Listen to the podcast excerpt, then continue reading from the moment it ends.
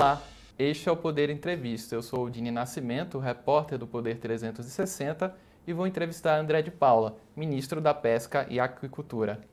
André de Paula tem 61 anos e é advogado. Ocupou diversos cargos políticos. Foi vereador e deputado estadual no Recife. Em 98, foi eleito deputado federal e permaneceu no cargo por seis mandatos até 2023.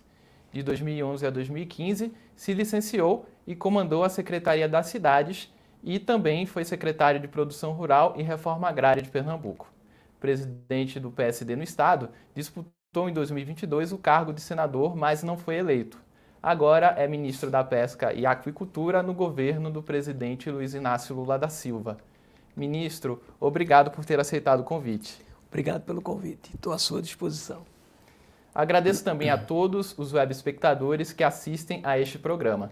Esta entrevista é realizada ao vivo no estúdio do Poder 360 em Brasília, em 9 de fevereiro de 2023. Para ficar sempre bem informado, inscreva-se no canal do Poder 360, ative as notificações e não perca nenhuma informação relevante. Ministro, eu começo essa entrevista perguntando sobre a volta do Ministério da Pesca. Na prática, qual é o impacto que tem no setor? Primeiro, eu acho que dá uma força institucional ao setor. Eu, só para dar um exemplo, há dois ou três dias atrás recebi a, a Abpesca e com ele, com o presidente Eduardo Lobo, foram três empresários que são responsáveis por 98% do que o setor de conservas produz no país.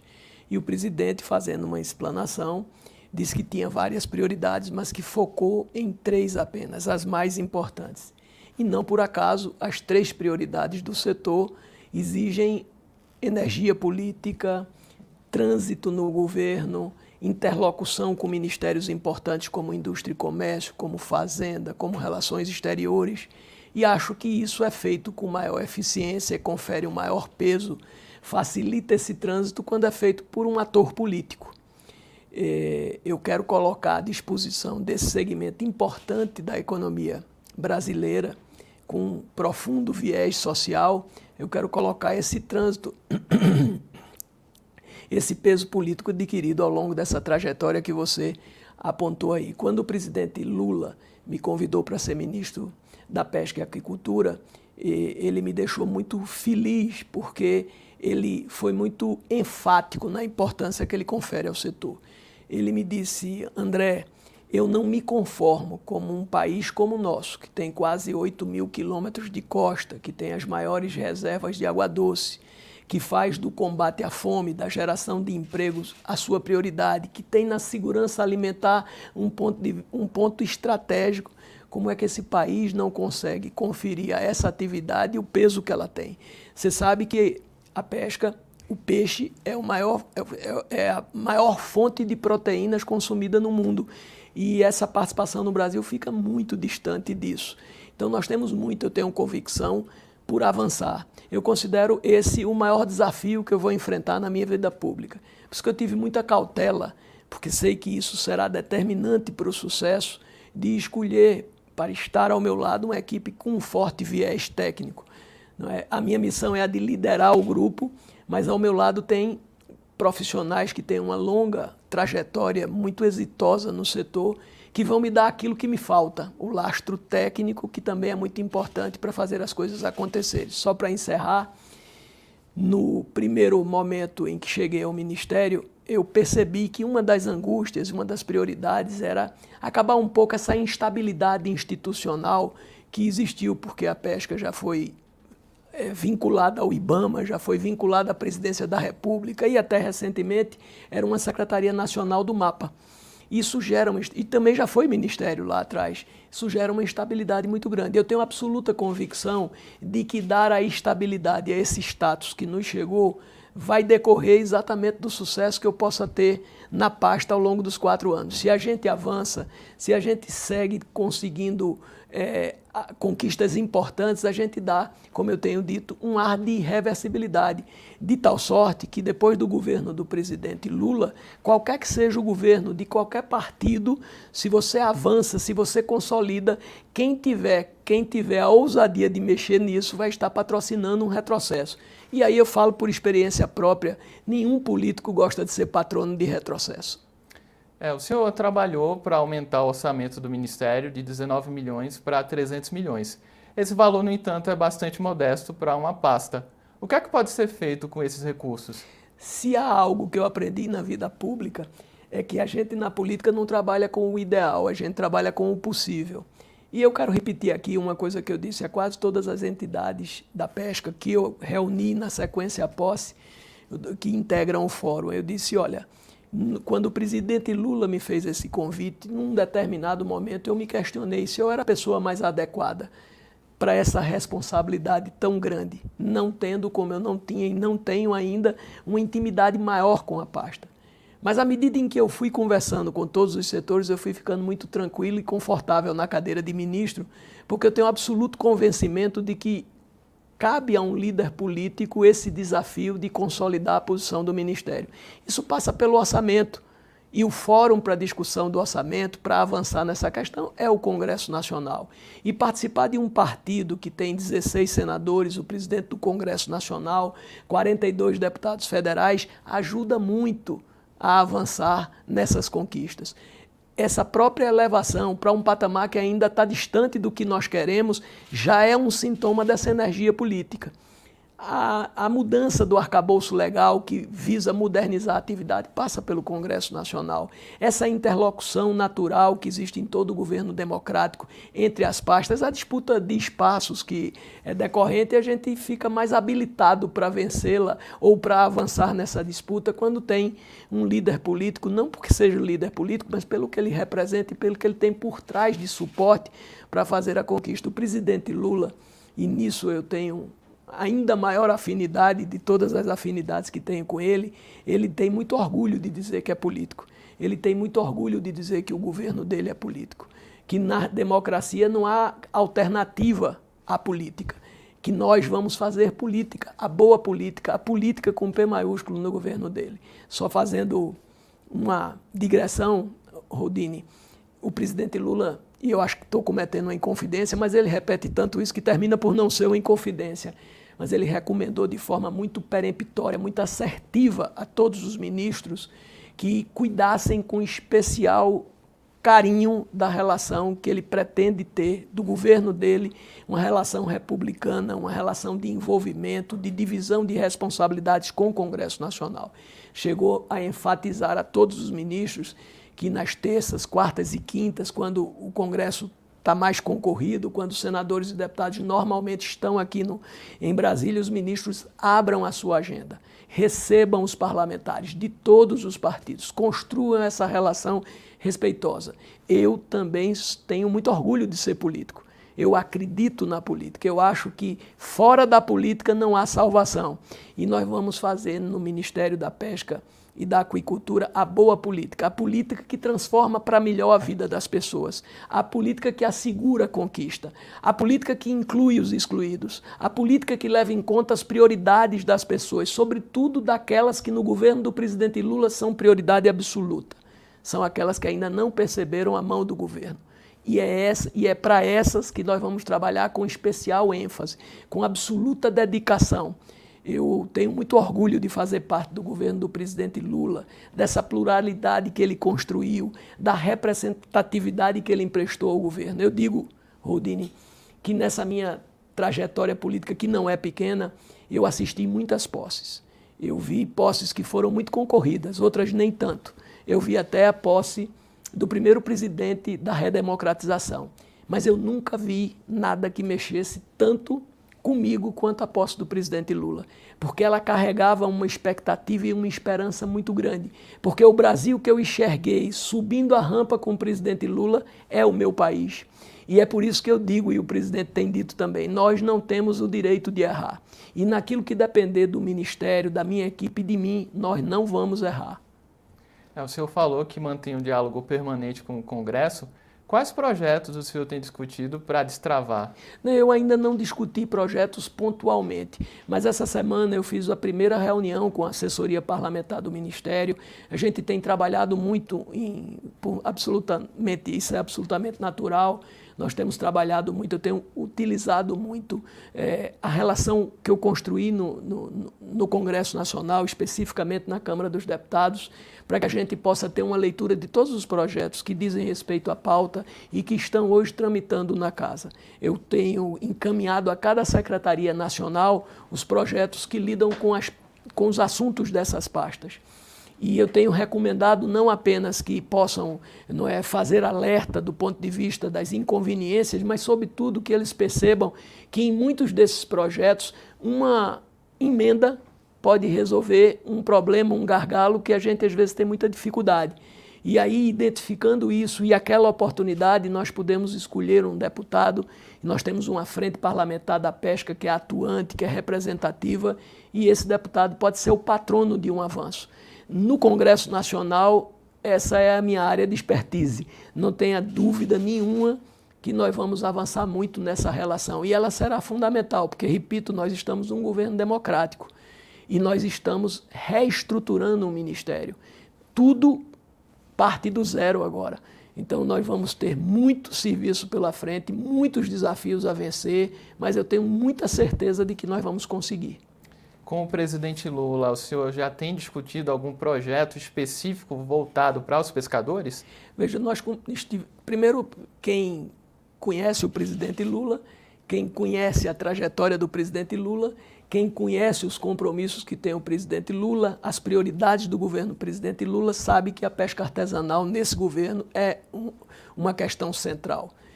É, trabalhar para, o, para aquele que mais precisa do apoio do governo o foco na questão não é, do combate à fome, na geração de empregos. Essa é uma área que vai ser centro das atenções, não apenas do Ministério da Pesca e da Aquicultura. Isso vai ser encarado por todo o governo de forma transversal.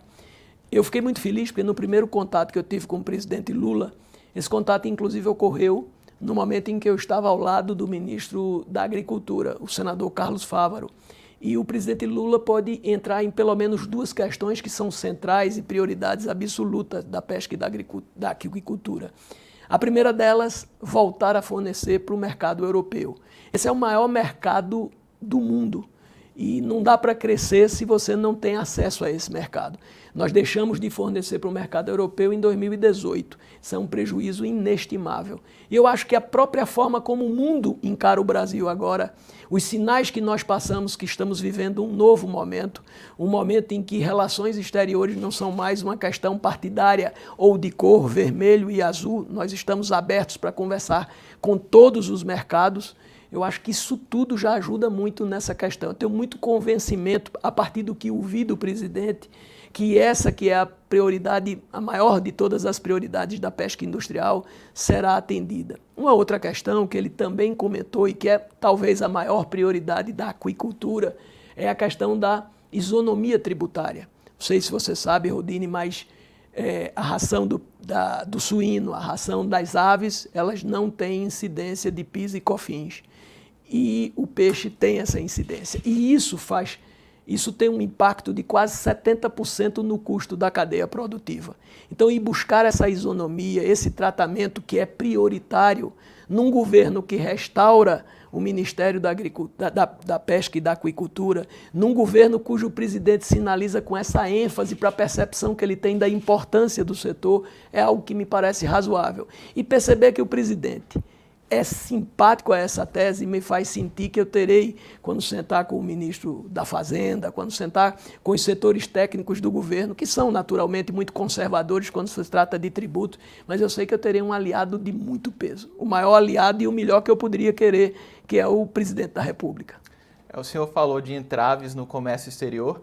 Existe algum cálculo do Ministério de quanto que se perdeu nesses últimos anos? Eu, eu não sei lhe precisar em termos de valores, mas por tudo que eu tenho ouvido, isso causa um incômodo muito grande. E sem dúvida isso é um fator de, que amarra, que impede um crescimento que nós já podíamos ter experimentado antes. Se nós conseguirmos não é, nos desvencilhar desse, desse, desse obstáculo e eu tenho convencimento de que isso vai acontecer a partir dessa relação que o Brasil começa a construir com o mundo a partir da sinalização frequente, recorrente que o presidente Lula dá da importância que isso tem no governo dele. Eu tenho muito convencimento de que nós vamos ter sucesso nessa nossa intenção. E a partir do que tenho ouvido, estou aí há 50 dias na cadeira de ministro, mas essa é uma questão que eu percebo já que tem muita importância e que incomoda demais o setor da pesca. E acho que a partir de vencermos esse obstáculo, nós vamos escrever a história da pesca e aquicultura contemporânea em, duas, em dois momentos. Antes de, de fornecer para o mercado europeu, de voltar a fornecer para o mercado europeu, e depois de voltar a fornecer para o mercado europeu. Sem dúvida, isso será um elemento que vai desencadear um efeito muito positivo na cadeia da pesca. E a meta é retornar ainda esse ano a fornecer? Eu sou um otimista incorrigível. Se eu pudesse, já tinha retornado.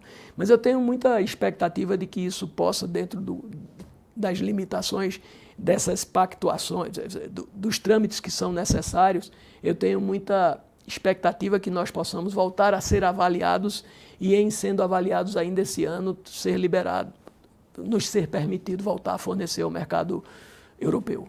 É, o senhor mencionou conversas com outros ministérios.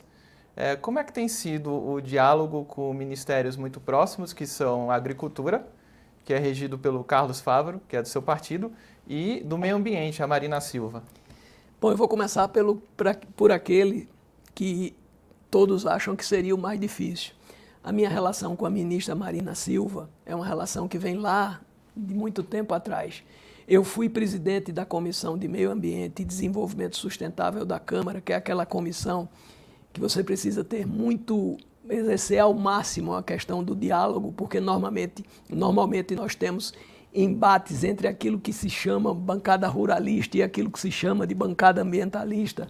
Quando eu fui presidente, a ministra Marina Silva era ministra e nós tivemos um diálogo muito, muito positivo. E ela teve muitas vezes na comissão, ela defendeu projetos que lá tramitavam. Eu ouvi muita ministra para conduzir os trabalhos. Eu acho que nós vamos retomar esse diálogo com essa facilidade. Eu tenho muito convencimento de que esse diálogo ele é possível e ele é muito benéfico para o país. O que é um governo, Rodine? Um governo, o que é uma equipe num governo? São pessoas que recebem uma procuração do presidente para defender os compromissos do presidente no setor, na pasta para a qual a responsabilidade lhe cabe. Então eu não tenho dúvida de que eu e a ministra Marina Silva temos primeiro uma relação que sinaliza para esse, esse, entendimento. Segundo, é muito legítimo que quando ela sente na mesa, ela sente com essa responsabilidade de defender aquilo que ela se comprometeu mas eu tenho convencimento de que eu vou defender a pesca e a aquicultura e vamos ter muita sinergia porque é possível e mais do que possível é desejável e esse é o ideal que a gente faça isso de forma muito articulada. Nós não queremos desenvolver a pesca predatória. Ao, ao, pescador não interessa colocar espécies que são fundamentais no dia a dia, na sua manutenção, em extinção. É disso que cuida a ministra Marina. Tivemos juntos há alguns dias atrás, e eu e ela estabelecemos a formação de uma comissão onde os principais assessores dos dois ministérios estão perma estarão permanentemente juntos, porque isso vai dar condição à minha equipe de perceber como pensa a equipe da ministra Marina, quais são as preocupações que ela tem. E a ministra Marina vai ter a equipe dela condições de entender como pesca, como pensa quem está na pesca e na aquicultura. E qual é o nosso compromisso? Nosso compromisso é um só, é o compromisso com o Brasil e com os brasileiros. Com o ministro Carlos Fávaro, o senador Carlos Fávaro, eu tenho uma facilidade adicional. Ele é meu colega de partido. Ele é da bancada do PSD no Senado. Eu tenho com ele uma sólida amizade e tenho a alegria porque, nesse primeiro momento em que a gente coloca os novos ministérios em ação, você, sobretudo no início, depende muito daquilo que no governo se chama de Ministério Mãe. E o Ministério Mãe da Pesca e Aquicultura é de fato uma mãe. É um mapa e tem lá uma pessoa extremamente afável, não é, que valoriza o diálogo, que por ter sido secretário, por sempre ter sido um homem do agronegócio, da agricultura, sabe a importância da pesca e da aquicultura. O estado do senador Carlos Fávaro, o Mato Grosso, tem uma um potencial enorme na pesca e na aquicultura. Então essa nossa relação será a mais, a mais facilitada possível. Isso ocorre também com Luciana Santos em ciência e tecnologia, isso ocorre também com as relações exteriores, isso ocorre também com a indústria e comércio do nosso vice-presidente e ministro Geraldo Alckmin. Enfim, eu estou construindo uma teia de relacionamentos com, com absoluta convencimento que eu tenho, porque esse é, esse, esse é o perfil que eu tenho emprestado a todas as funções que eu exerço. Eu sou um homem do diálogo. Eu acredito que política é a arte de construir pontes entre interesses, entre pessoas, entre situações que aparentemente parecem absolutamente divergentes e que na realidade tem muitos pontos de convergência, encontrar esses pontos de convergência, eleger o principal esquecendo o acessório, é a meta. Eu tenho dito lá no Ministério que, ao final dessa minha passagem, eu gostaria de ter uma virtude destacada, que é aquela virtude que eu persegui ao longo da minha vida pública, nas três vezes em que fui, fui do Executivo, em todos os mandatos do Legislativo. Quem me procurou sempre me encontrou de duas formas. Primeiro, com as portas abertas e depois trabalhando. Eu quero que essa passagem seja marcada pelo diálogo pelo diálogo com todos os que fazem da pesca a razão de viver, da cultura a razão de viver, o seu principal sustento. Nós estamos lá para, irmanados em trabalho de equipe, fazer a pesca e a aquicultura avançar. Ainda na questão ambiental, é, em 3 de fevereiro, a Marinha afundou o porta-aviões São Paulo e o IBAMA falou em grande impacto ambiental, inclusive com danos a diversas espécies. O Ministério da Pesca foi consultado a respeito? Como é que o Ministério da Pesca avalia essa situação? Bom, eu acho que a posição do IBAMA é absolutamente compreensível. No governo você, não é, eu, eu disse aqui, vou repetir, no governo você tem interlocutores dos diversos setores da sociedade, dos diversos interesses da sociedade. Para mim está claro, o IBAMA ali representava os interesses do ambientalismo, e ele não podia se posicionar de outra forma que não fosse acentuando os riscos que nós corríamos em função daquele afundamento. Né? A Marinha, por seu lado, não, não tinha alternativas e o país também não. Então, essa não é a solução que o IBAMA ou que o meio ambiente queria, mas num governo como na vida e também na política, a gente não trabalha com o ideal, a gente trabalha com o possível. Nessa questão específica, como ela já se deu no, muito no começo do governo, eu e quero crer que até o Ministério nós não tivemos um envolvimento direto, sobretudo na reta final dessa decisão. Mas, é, acompanhando à distância, eu entendo as razões que fizeram com, a, com que aquilo ocorresse e entendo claramente a posição do IBAMA e também a posição da Marinha. Mas existe algum temor do Ministério de prejuízo para o setor pesqueiro, não? Bom, a gente está lá para defender e para defender que isso não ocorra. Mas eu, eu não me considero tecnicamente à vontade para falar sobre esse tema, porque como nós não fomos, eu pessoalmente não fui demandado, nós estamos no começo de governo, com muitas demandas, eu não tenho a, o aprofundamento para lhe dizer qual é o impacto disso mas, eh, seguramente nós todos, inclusive a Marinha, gostaríamos de não ter que resolver esse problema. Não deve ter sido um momento fácil para o governo, não, não foi seguramente, mas a gente está diante do fato real e ele precisa ser enfrentado, a solução precisa ser dada, e aí é aquilo que eu disse: não há caminho ideal numa situação como essa, há o caminho possível. Bom, na condição de ministro, vários políticos já procuraram o senhor inclusive o governador do Piauí recentemente, o Rafael Fonteles. É, existe algum projeto que o Ministério já conseguiu viabilizar? Há dois dias atrás nós recebemos, eu tive o privilégio de receber o governador Rafael. Eu não o conhecia pessoalmente, acompanhava a sua trajetória. Quero dizer aqui que eu fiquei muito impressionado não é, com com o contato que tive, ele é um governador jovem, extremamente preparado, foi secretário da Fazenda do Piauí nos últimos oito anos, está absolutamente preparado para enfrentar os desafios que o cargo impõe. Fazia parte da equipe do nosso ministro Wellington Dias, que é a maior liderança do Piauí de longe. Né? Então, assim, é, ele foi nos levar um projeto que é muito caro ao piauiense, que é objeto de é, investimentos que estão sendo feitos no Estado há quase 50 anos, que é um terminal pesqueiro, que está pronto não é para se tornar é, irreversível. E, para isso, concorreria de forma muito importante é, ter um investimento, um, um, investimento industrial na área de conservas. Isso seria uma âncora importante para tornar irreversível o esforço financeiro que o Estado do Piauí fez. O, o projeto é muito interessante. Ele pode ser, ele pode ser é, vencido muito rapidamente e nós já fizemos, depois que o governador saiu, alguns contatos. Eu estou muito otimista que, muito rapidamente, a gente possa voltar com, a conversar com o governador, dessa feita, quem sabe já com empresários e entidades que podem ajudar o governo a resolver esse problema. E eu acho que ainda esse ano a gente pode, talvez, já tornar consolidado esse avanço. É, uma, é algo que tem uma grande importância não tenho dúvida nenhuma de que seria uma grande conquista do Piauí. Sou otimista, mas também sou cauteloso, mas acho que a gente vai avançar nessa pauta. Entrando um pouco na política, que é sua seara, o PSD hoje faz parte da base do presidente Lula, é, está à frente de três ministérios, além da pesca, a agricultura e minas e energia, só que em alguns estados o partido está alinhado ao bolsonarismo. Em São Paulo, que o Kassab é secretário do Tarcísio de Freitas, e no Paraná, o governador Ratinho Júnior. Afinal de contas, para onde caminha o PSD? Eu acho que o PSD esteve, isso é, isso é domínio público, ele teve uma posição de liberar não é, os seus diretórios, porque, do ponto de vista inclusive geográfico, se percebeu muito isso.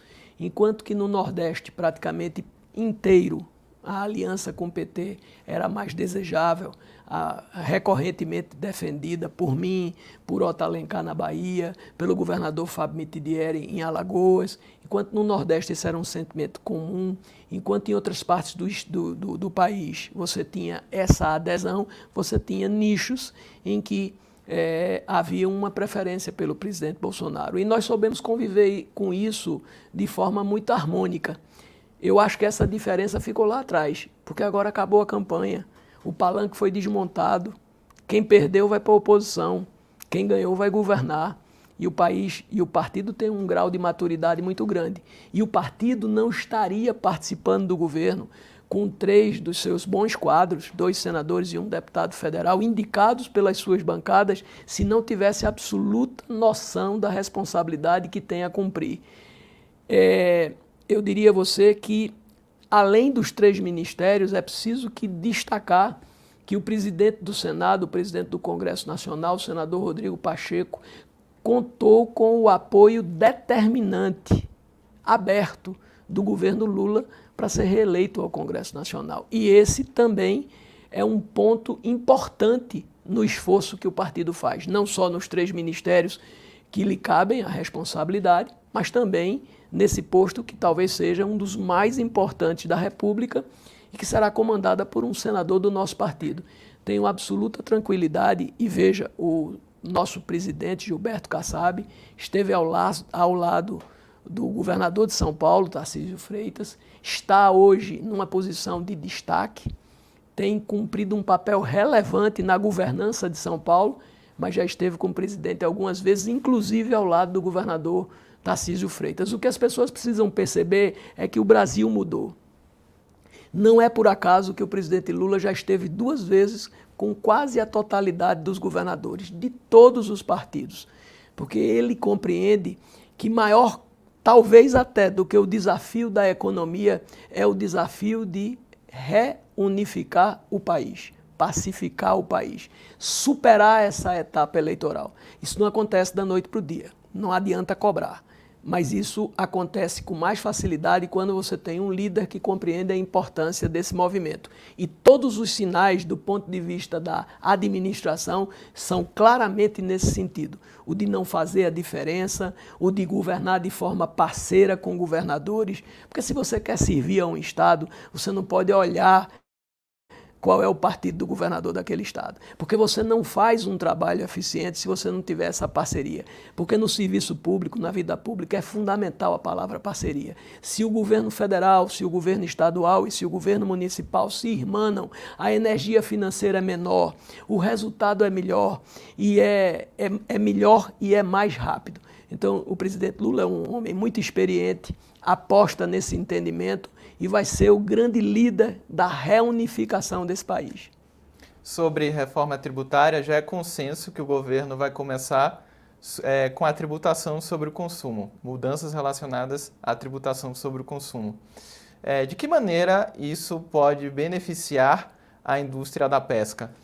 Bom, eu, eu quero primeiro dizer que acho que essa que, que eu, eu estive no Congresso quando nós votamos a reforma da Previdência, a reforma trabalhista, a reforma administrativa. Nós tentamos por diversas vezes votar a reforma tributária e essa é sempre, talvez, a mais complexa de todas as reformas. Porque para que ela tenha sucesso, você tem que ter energia política, liderança e, portanto, eu entendo que há sim uma grande chance de que a gente possa avançar, porque o presidente está inaugurando um novo período com a energia que vem da urna não é tendo defendido a importância dessa reforma, mas vamos ter que ter um grau de entendimento muito grande. Para uma reforma como a tributária prosperar, você precisa fazer com que as pessoas sentem na mesa é, dispostas a ceder, a, em algumas situações, pactuar e abrir mão de algumas posições. Isso não é fácil, mas isso é possível. Mas pela minha experiência de 22 anos de Congresso, seis mandatos de deputado federal, isso só é possível quando você tem um presidente que foi recém-eleito, um presidente que tem a energia que só as urnas conferem e que tem a determinação de fazer essa reforma. Eu imagino que, claro, como todos os atores que vão discutir o segmento da pesca e da aquicultura, tem uma forte esperança de que o, o resultado dessa reforma possa nos beneficiar. Em relação à reforma tributária, em nome do governo, fala o ministro da Fazenda. Mas é claro que ele vai nos ouvir e que nós, em equipe, vamos colocar as posições não é, que interessam ao setor que atua na economia, no, na pesca e na aquicultura. Ministro, o presidente Lula tem falado diversas vezes sobre o processo de impeachment da ex-presidente Dilma Rousseff ele tem classificado como golpe. Só que no governo dele, dos atuais ministros, sete se posicionaram a favor do impeachment. O senhor foi um deles. O senhor era deputado à época. Isso não causa algum desconforto? Não, eu acho que isso é uma questão que já está começando a ser lida pela história. A posição do presidente Lula não mudou um minuto. Ele sempre encarou essa questão dessa forma. E a minha posição, apesar de estar ao, lado, estar hoje ao lado do presidente Lula, porque nós estamos vivendo um novo momento, porque o país exige essa construção, que essa construção vá além das fronteiras partidárias ideológicas. O governo Lula tem essa amplitude, tem fazendo, integrando os seus quadros parlamentares do União Brasil, do MDB, do PSD. Então, isso tudo faz com que aqui e ali divergências que ocor foram ocorrendo ao longo da história possam sinalizar para conflitos irreversíveis, mas na política não existe nada irreversível. Na política tudo é possível quando as duas partes ganham, quando o bem comum, quando o interesse da nação ganha. E, e a nação ganha sempre quando seus homens públicos se unem. A minha posição guardou coerência com a posição do meu partido. A minha posição guardou coerência com aquilo que naquele momento eu enxergava ouvindo os meus eleitores. Aquele, naquele momento, era o maior compromisso que eu tinha. Representar pessoas que confiaram a mim a sua representação política. Eu votei, respeito as posições em contrário, mas é, tenho, eu, como amadureci muito aquela posição, tenho muito convencimento das razões que me fizeram tomar essa posição. E quero dizer que tenho muito orgulho de fazer parte de um governo cujo seu maior líder é o maior líder do PT, partido da presidente Dilma Rousseff, e de, de vê-la ter um papel, inclusive, de protagonismo dentro do governo, o que é muito natural. Nós vamos construir esse momento de olhos postos no futuro. Na política é ruim quando você olha pelo retrovisor. E quase sempre isso dá, inevitavelmente, num choque que não interessa a ninguém. Em Pernambuco, o senhor é presidente do PSD. Na legislatura anterior, o partido tinha três deputados estaduais e o senhor era deputado federal. Nas últimas eleições, no entanto, o partido não conseguiu eleger ninguém. Como é que o senhor tem trabalhado para reverter essa situação? Nós estamos trabalhando muito fortemente agora para construir nas eleições municipais, que são fundadoras para as eleições estaduais, aquilo que vai ser fundamental para reverter esse quadro. Nós participamos de uma aliança muito ampla, no início, dentro da lógica de uma coligação, portanto, o MDB, o PSD, o PP, o PL, os partidos que faziam parte da Frente Popular, que era liderada pelo PSB, eles participavam com quadros do dos partidos na lógica de uma coligação. Nas últimas eleições, isso mudou, ao meu ver, para melhor. Mudou, inclusive, com o meu voto como deputado. Eu entendo que não há democracia forte sem partidos fortes. E nós não vamos construir partidos fortes se nós não começarmos a apostar na nitidez ideológica, nos vínculos mais sólidos que se dão entre as pessoas que estão filiadas ao partido. Portanto, eu quero celebrar essa mudança, mas ela nos trouxe desafios que quem estava se preparando numa lógica teve dificuldade de enfrentar. Nós tivemos uma construção política que foi feita lá atrás, que depois foi reafirmada na eleição municipal e que passava por uma chapa onde o PSB teria o candidato a governador, o PT teria o candidato a vice-governador e caberia ao PSD ter o candidato ao Senado. Por razões as mais distintas, não foi isso que aconteceu. E isso, de alguma forma, pela construção política que nós, nós tínhamos feito, nos trouxe prejuízo. Mas eu tenho absoluto convencimento que a força de um político decorre da força do seu partido. E talvez hoje, na política, a maior prioridade que eu tenho seja fortalecer o PSD, que é um partido que eu tenho muito orgulho de ter fundado. Ministro, nós estamos chegando perto do fim para concluir, eu gostaria de saber sua opinião sobre o início de governo de Raquel Lira em Pernambuco. Como é que o senhor tem avaliado? É cedo para falar, mas eu quero aqui reafirmar algumas questões que eu, que eu tenho dito. Primeiro, eu tenho muita admiração pela governadora Raquel Lira. Ela é, sem dúvida, o que há de melhor nessa nova geração de políticos. É uma mulher preparada, muito jovem, mas teve experiências tanto no legislativo quanto no executivo e todas essas experiências a credenciaram a ganhar a eleição e governar como ela vem governando. Ela foi prefeita de uma cidade importante do nosso estado, a capital do Agreste, que é Caruaru. Foi prefeita, eleita, reeleita, quase não teve adversário na segunda na segunda vez em que ela se elegeu, e isso tudo credenciou a ela a ser uma figura que vai entrar para a história, vai entrar para a história, porque é a primeira mulher eleita governadora no nosso estado. Aliás, Pernambuco, nessa eleição, não é, deu um sinal muito positivo. Pernambuco elegeu a sua primeira governadora, a sua segunda ou terceira vice-governadora, a sua primeira senadora, avançou nas bancadas federal e estadual, portanto, estamos avançando no sentido correto, que é envolver cada vez mais, responsabilizar cada vez mais, reconhecer cada vez mais o talento, a sensibilidade que a mulher pernambucana tem. Torço e rezo por Raquel, pelo sucesso de Raquel. Porque se Raquel tiver sucesso, Pernambuco vai ter sucesso. E eu sou daqueles que faz do resultado da urna uma questão parecida com sentença judicial. Sentença judicial a gente cumpre, a gente não discute. O povo fala e a gente respeita. Na democracia, alguém vai para a oposição e alguém tem a responsabilidade de governar. As urnas me mandaram para a oposição. E eu digo sempre que um bom governo é aquele que tem uma boa oposição. E se a governadora Raquel Lira precisar de uma boa oposição para ser boa governadora, ela vai ser uma ótima governadora.